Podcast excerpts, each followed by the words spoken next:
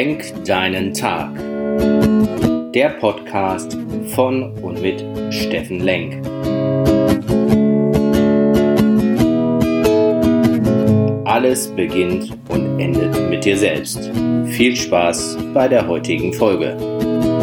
Hallo, schönen guten Morgen, ihr Lieben. Willkommen bei Lenk deinen Tag, deine Inspiration vom See. Ja, wer geglaubt hätte, ich komme heute Morgen nicht. Nein, seit 21 Tagen laufe ich, jogge ich hierher, um euch zu inspirieren und mit euch neue Themen zu besprechen und vielleicht euch in eure Kraft zu bringen.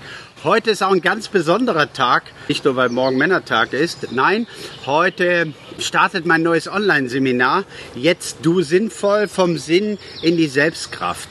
Und ich freue mich ganz besonders.